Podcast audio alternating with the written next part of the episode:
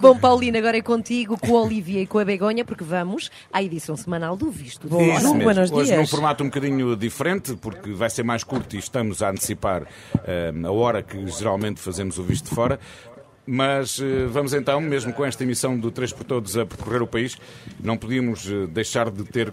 Claro, o visto de fora é o, o espaço em que debatemos os principais temas da semana, com o Begonha Nigas, o Olivier Bonamici, hoje conduzido pela Anabela Góis. Bom dia a todos, vamos a Bom isto, meus dia. amigos. Bom Muito dia. bom dia. Vamos lá então, mas gostava desde já de ouvir a Begonha e o Olivia sobre esta nova maratona de rádio solidária em que se aventuraram às três da manhã. Como é que te parece que está a correr Begonha num país em que a pobreza e a solidão de tantos idosos é de facto um problema tão grave? Primeiro, parabéns ás nosas colegas. Maravilloso. Os que somos de radio, que sabemos o que facer radio, xa unha forza da natureza, unha salva de palmas. Os nosos ouvintes teñen de perceber que o que están a facer é maravilloso. É radio en vivo e en directo. E aso que é tan necesario, tan necesario neste momento no que há persoas de, de, idosas eh, nunha situación crítica e é unha maneira de alertar tamén aos portugueses e a todos nós da necesidade de cuidar os nosos maiores, as persoas que son os maiores, Meninas. as persoas E tu, de máis e- idade. e tu, Olivier?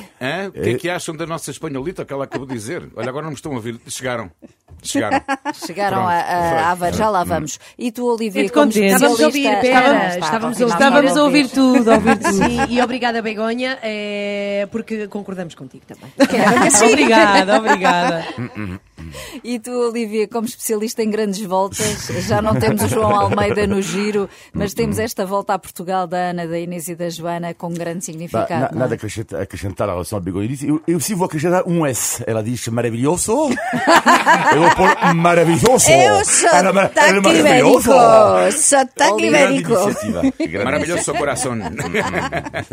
Ora bem, daqui a pouco vamos eh, então retomar o, tre- o 3 por todos, mas para já vamos a este visto de fora em versão reduzida, como disse. Deixem-me só lembrar que é um programa que fazemos aqui todas as semanas em parceria com a Euronet, a rede europeia de rádios. Euronet Plus. A guerra na Ucrânia fez esta semana três meses e parece estar para durar. Aos olhos do Ocidente, será que estaremos a começar a encarar esta guerra como uma rotina? Há esse risco, Begonha? Sin dúbida, acho que nos está a acontecer a todos.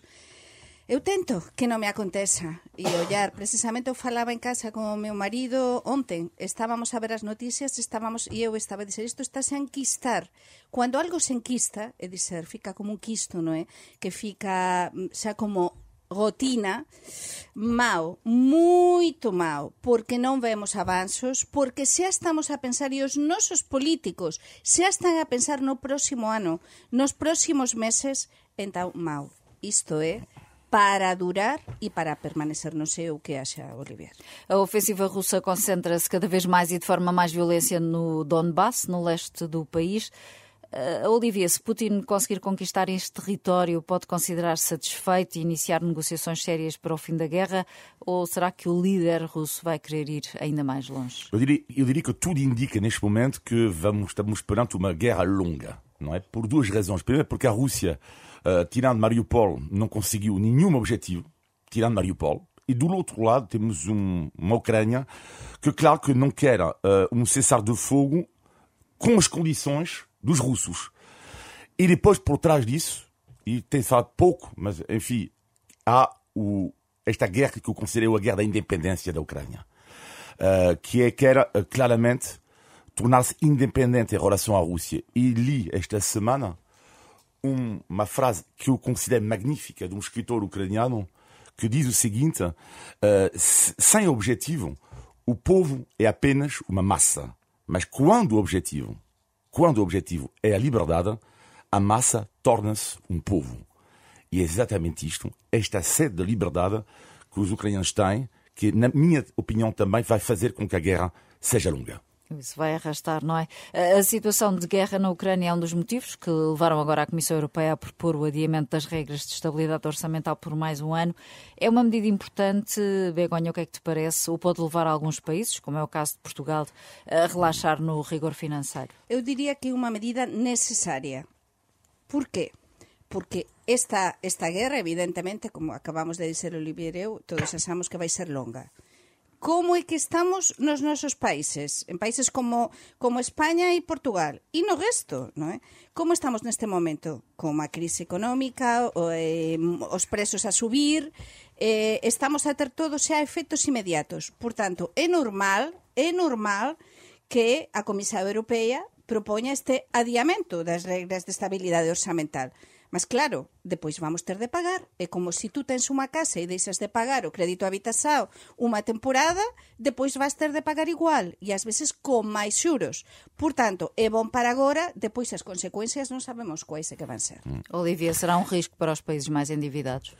Sim, um, com um risco, mas não significa. Bruxelas, na minha opinião, tomou uma boa decisão. Portanto, é apoiar de facto as pessoas, não é? Os, os Estados, não é? Para dar uma margem aos Estados, não é? e sobretudo, eu diria agora, que é não gastar à toa, mas sobretudo agora, que seja Portugal, os outros países da Europa, que é concentrar a ajuda nas pessoas mais desfavorecidas. Para mim tem sido um erro, neste momento, de alguns países, que é dar desconto a toda a gente, por exemplo, na gasolina. Não. Mas porquê que toda a gente tem que ter desconto na gasolina? Claro que não. Porquê que toda a gente tem que dar desconto para uh, ser apoiado uh, para lutar contra a inflação? Claro que não. Os esforços têm que ser absolutamente feitos nas pessoas que mais precisam. E, por exemplo, recentemente, Boris Johnson tomou algumas medidas assim, que eu acho interessante. Não podemos considerar que uma pessoa uh, que tem um ótimo ordenado possa ser ajudada da mesma forma que uma pessoa que não tem. Uh, e a verdade é que parece que os problemas não têm fim. É a guerra na Ucrânia que não abranda, a pandemia que volta a agravar-se e agora até a chamada varíola dos macacos que não para de alastrar. A vida continua begonha, mas realmente não está fácil. Non está nada fácil. A preparar o programa aos minutos, eu estaba a ver os casos de variola dos, dos macacos, que para non ser varicela dos monos. É? Na Península Ibérica levamos 142 casos xa É dicir, somos líderes por desgraça. Okay? ¿eh? Aliás, na Europa, eh, a aliás, Europa nisto, está a ter moitos casos, non é? Moitos casos, mas na Península Ibérica é onde máis casos há. E España teve aumentar... o primeiro caso numa mulher, non foi? Sí, exactamente. Eh, hoxe xa podemos ver na, na imprensa como está confirmado e, portanto, isto estáse a transmitir rapidamente e debemos ter cautela porque está o mundo está o mundo como está, non é? Temos eh, pandemia, mas estamos a ter estes casos que acho, a mí preocupame bastante isto, sin dúvida. eh. E em, Franha, em França, Olivier. Em Franha. Como é que Bem-vindo está? em Franha. É tipo, é tipo que horas são? É um- Quarto um para a nhonha. mono. Precisamos de café português. Tu és eh? maravilh- maravilhosa. Bom café, bom café. Como é que em França estamos então, estão então a ser encarados estes novos surtos de Covid e da varíola dos macacos? Com ligeira preocupação, mas uma vez, eh, mas não, não muito, uma, uma vez que estamos no visto de fora, isto é engraçado eh, esta pergunta, porque eu vou-te responder de outra forma, é que isto é interessante do ponto de vista cultural, eh, que eu vivo aqui há 20 e tal anos, é que em Portugal, culturalmente falando, fala-se muito mais deste tipo de coisa do que em França. É super Mas este tipo de coisas, doenças, Uh, Este tipo de surtos, coisa, que eu digo este tipo de coisa, sim, eu- mas fala-se muito mais, mas não tem nada a ver. Ou seja, a situação em França é tão uh, é igual aqui, não é? A dos macacos, o Covid, etc. Mas o que é super interessante para as pessoas entenderem em casa, às vezes são questões culturais, e aqui em Portugal, de facto, há muitas notícias, mas muitas sobre as questões de saúde. E em França, culturalmente, há muito menos. É Mas eh, acho que o que acontece en Portugal, e eso os nosos ouvintes gostan de, de saber, é que como há moitos máis programas informativos, temos os canais informativos, por exemplo, da SIG Noticias, RTP, agora CNN Portugal, que realmente están a bombar e están todo o día con información detallada das coisas da guerra, de doenzas, E nos nosos países, pelo menos en España, ainda que há moitos canais televisivos, son moito máis generalistas, é dizer, falan un bocado de todo e há programas de todo tipo. Por tanto, as persoas parece que non están todo o día eh, a ouvir falar da mesma coisa e fican como máis à vontade, é dizer, menos preocupadas. É verdade, é verdade. Eh, Mas é um facto que França anunciou que vai tornar obrigatória a vacina para a varíola dos macacos a todos os contactos das pessoas infectadas, não é? Sim, mas sim. A França e a Dinamarca Por enquanto, também. exatamente. Sim, mas você está a ver, por exemplo, em- ao contrário, por exemplo, da questão do Covid, o que é um pouco surreal, é que enquanto em, em Portugal há um certo receio em relação ao Covid. Em França, exatamente o contrário. A medida surreal dos franceses é, é retirar agora a máscara nos transportes. Portanto, uh, ou seja, é, é, por isso que eu acho que é sempre interessante, porque há muitos casos em França, muitos ainda de, de Covid. Mas a reflexão é exatamente o contrário daquele aqui. Aqui há mais receio em relação isso, mas mais uma vez eu acho que é uma questão cultural. Uh, e em França, é exatamente o caminho uh, contrário. Isto é, é, curioso, não deixa de ser curioso. E em Espanha, em relação à Covid, também há esta libertação, como diz o, o, o Olivier, ou, ou, estão como em Portugal, que todos os dias ouvimos novos números e atualizações e estatísticas e testes? Por desgraça, Portugal tamén ten a lideranza disto, non é? E a quantidade de casos que temos neste momento en Portugal está a ser, o sabemos. Mas provavelmente no, teremos máis testagem do que Espanha e França, sí, non é? mas iso é verdade. Agora, que volta ás farmacias, non é? Ainda que con receita médica. É verdade, a máis testasen cá. Mas eh, eu tamén vexo as persoas como moito máis a vontade. En España, pelo menos na Galiza, eh, que vou continuamente, como saben, eh, há máis cuidado sobre todo nos interiores. Non falo, claro, nos transportes públicos é obligatorio en determinados locais, mas nos interiores há moito, moito máis cuidado en España. É verdade, eh? A Begonha queria falar ainda do projeto do comboio de alta velocidade de Lisboa a Valença, mas isso é só lá para 2028, ainda falta um bocadinho, não é? Sim, temos, eh, mas na Galiza se viu com muitíssimo interesse esta notícia porque o presidente en funções eh, das infraestruturas de Portugal, Carlos Fernández, comunicou e afirmou há uns dias que para 2028 teremos xa o convoio de alta velocidade, de ser de aquí a seis anos, será posible, até Valença, que vamos demorar 15 minutos entre Valença e Vigo e menos ou quase unha hora eh, o menos dunha hora entre Porto e Vigo. Será posible? Eu vou pedir a Virxen de Fátima e ao apóstolo Santiago para que sexa posible, porque então ese día faremos unha grande festa no norte de Portugal e na Galicia. As três da manhã, a pé, a pé. Facemos, facemos um programa assim. 10 e 24 lembro que estamos no Visto Fora, um programa que fazemos aqui todas as semanas em parceria com a Euronet, a rede europeia de rádios. Euronet Plus. Por cá temos amanhã as eleições no PSD entre Luís Montenegro e Jorge Moreira da Silva. Do que foram ouvindo dos dois candidatos, Olivier, qual é que te parece em melhores condições de reanimar o partido? Não, não, não vou te dar a minha escolha do coração. um, eu diria que, o, o, seja um ou outro, a grande tarefa vai ser algo que, que o Rio tentou fazer e não conseguiu, que é dar um projeto alternativo claro uh, ao Partido Socialista Português. Uh, isto é complicado, é uma tarefa complicada, muito complicada. Mas, por exemplo, havemos de vir recentemente uma sondagem uh, nas eleições em Portugal.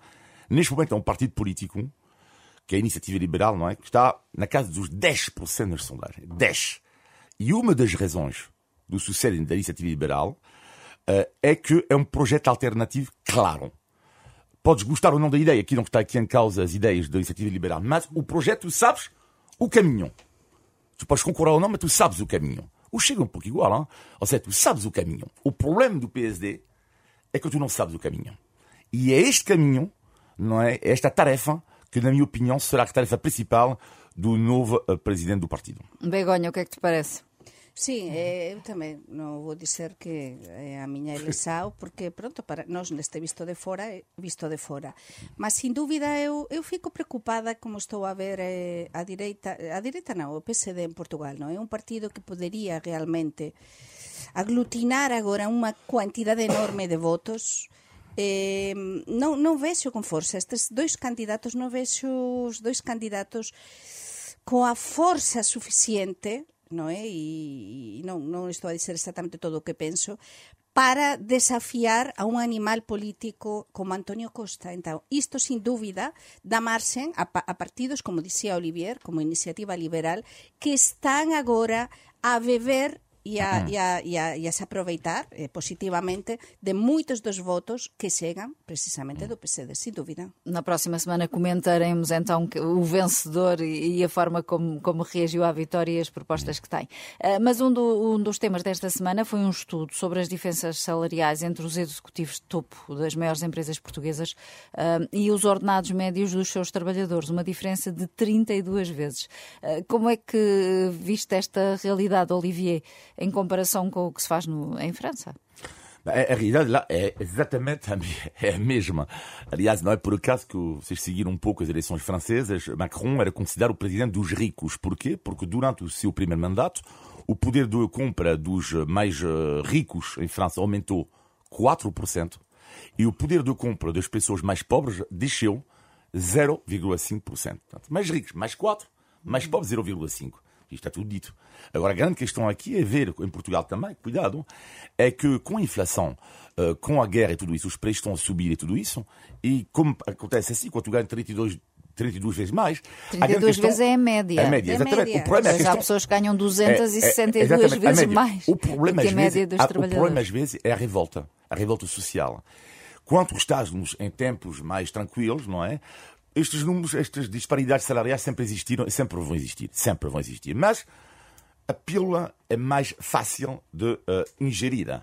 Ela é mais difícil nos tempos atuais. Uhum, Begonha, em, em Espanha passa-se o mesmo, cá em Portugal eh, a situação é agravada porque os aumentos dos, dos líderes foram dois dígitos, 11%, enquanto a dos trabalhadores andam numa média de 2,7%, mais ou menos. Sí, eu vi en estudio e acompañei o, o que dixeran Carna Renascença onten e sin dúbida para mí é moito preocupante. Non acontece en España algo parecido. É verdade que há diferenzas salariais, mas para comenzar en España o salario medio de cualquier traballador é maior do que en Portugal, como saben os nosos ouvintes, e non há estas enormes diferenzas eh, por norma xeral. Pode haber unha enorme diferenza nalgúma empresa en concreto, con cunhas características concretas. Por iso, para mí, é preocupante. E o máis preocupante é que as persoas fican caladas aquí e dizer eh, todo é para dentro, nos comemos todo e as coisas, é dizer, a medida que aumenta máis a crise, e todo isto que está a acontecer con a guerra da Ucrania,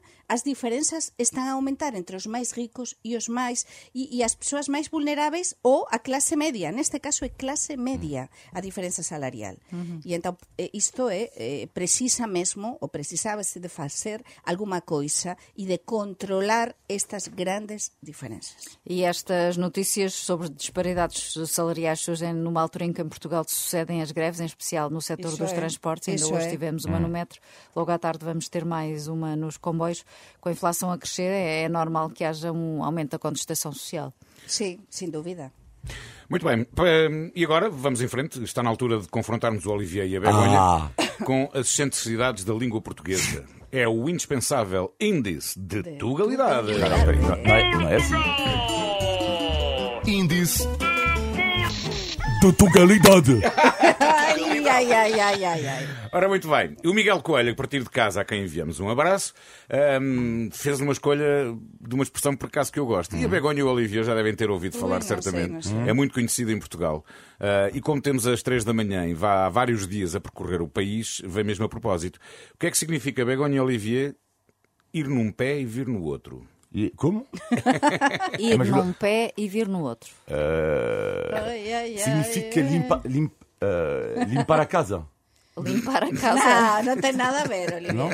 No. Que que achas, no sei, Begoña? por lógica, por sentido común, ir nun pé e, e voltar no outro é... Non sei. É correr, é correr. Comenzar dunha É maneira ficar com pressa, e está com pressa. terminar... Termina... Ah, Eu acho sim, que o Olivier sim, está, sim, está a ter estava a chegar, Eu a acho que a ver ajuda. Ai, Olivier, batota. Agora estou aqui, estou E a a cagando as batuteiros foi E o Rui Glória ali do outro lado. É, pois é, é ir, ir num pé e vir no outro, é ir e voltar depressa, não perder tempo. É, que é o que nós não podemos também aqui hoje. Índice de tugalidade. Uma edição limitada do Visto de Fora em todos os aspectos hoje, nesta sexta-feira, para irmos já até à Verter com as três da manhã. Eh, Mas eh, falta o positivo e o negativo da semana e vou começar pelo negativo, Begonha. Pois o negativo ten a ver co que falamos un momento, mas para mí é mesmo negativo, que esa, esa diferenza brutal salarial en Portugal e como os que fican no topo mesmo das grandes empresas e de moitas empresas portuguesas, a diferenza non para de aumentar, máis dun 11% eh, por cima do salario ou por encima do nivel de vida eh, no ano pasado. E o resto dos traballadores, non falo só os traballadores co salario mínimo, os traballadores de media en Portugal eh, están a gañar moito pouco, moito, moito pouco. Acho que sí que se ten de facer alguma coisa. Non podemos ficar calados con isto. O teu negativo, Olivier. O meu negativo da semana não é um negativo, é um ponto de interrogação. Vou-vos ler a emenda de um restaurante em Portugal. É um ponto de interrogação. Burreco estufado com ervilhas biológicas, 15 euros. Vazia de vitela grelhada, 20 euros. Filete de robalo e algas, 28 euros. Só que esta emenda é exclusiva para cães. Para É uma cães. emenda para Cães. cães. Portanto, é um meus restaurante. cães não eh, comem nada eh, disso. eh, É um, é um restaurante, não é? Normal, que cria uma emenda exclusiva para cães, filete de robards e algo 28 euros e lombinho de vitela 38 euros. Eu só coloco aqui, não é um negativo da semana, o ponto de interrogação. Mas tinham muitos clientes? Isto, isto, não sei se há muitos clientes, certo? Mas eu coloco para esta iniciativa, eu não me pronuncio, Claro. eu coloco aqui um ponto de interrogação. Muito bem, o teu positivo, Begonha. Pois é que estamos a falar de restaurantes, eu vou falar dun restaurante para persoas. un restaurante que non ten presos, que non ten presos altos e que é verdade que Lisboa, concordo contigo, está se a perder bastante e están a subir moitos presos. Non acontece no resto de Portugal tanto nas cidades pequenas, mas há un restaurante que eu estive con a miña familia no outro día, tempo que quería quería ir. Desembuxo, muller, qual é? Que se chama, que se chama Desembuxo, A quinta e fica moito perto destas audioeiras, é un restaurante familiar con cociña de verdade con pratos de verdade con eh, os empregados tradicionais simpatiquísimos e uns presos a conta onde se come ben, ficas con un ambiente, un ambiente familiar e depois cando pagas non levas sorpresas, porque o, o problema últimamente en Lisboa é que estamos a levar todos moitas sorpresas cando chega o momento da conta. Muito bem. O positivo do Olivier é aquele cabelinho hoje que ele traz. é, é o chamado. Ele está muito penteado. Porquê que esta inveja? Porque tu antes de casa passaste com o cabelo pela língua da vaca. Oh. Não, estás muito penteado, não é normal que estés tão penteadíssimo, Mas, mas, é? mas porquê que toda a gente compra Estás- comenta os está meus cabelos? Mas está porquê? diferente. Lindo. Olivier. Ah, O teu positivo, O Olivier. meu positivo é um homem eh, que estava bêbado eh, há três dias atrás. Eh, não é por ser bêbado, não é por ficar bêbado. Chama-se Senhor Zé, acho eu, porque vou, vou chamar, vou chamar Senhor Zé porque eu não o conheço. E há três dias atrás apanho uma conversa de café entre o Senhor Zé bêbado e mais três amigos bêbados também.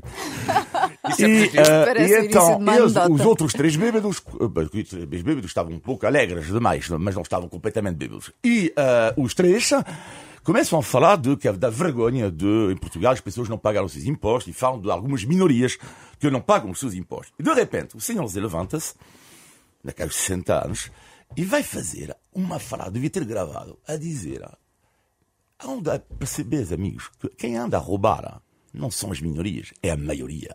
São vocês. Vocês são pequenos salgados, diz ele. Porque vocês não pedem fatura ah, quando vão comprar o peixe. Vocês não pedem fatura quando compram o talho. E quem fala, diz o senhor Zé, da maioria que rouba. Uau! Paguei mais um copo, é homem. Ficou completamente bêbado. Ora bem, estamos então no final de mais um Visto de Fora. Meninas, estão preparadas? Esta semana conversamos, eh, ou melhor, todas as semanas conversamos aqui sobre a Europa, Portugal e os portugueses. E podem enviar os seus comentários e sugestões para vistofora.rr.pt. Olivia Begonha, Anabela, Tchau, até tchau, para a semana. Muito obrigado. Beijinhos. semana Obrigada, e força às três da manhã. Força! E eu Obrigada, Begonha! Eu já Eu não. É, sou Begonha Olivier não existe. Olivier não vale nada, toda a vida. Não, Olivia vale tudo, tudo.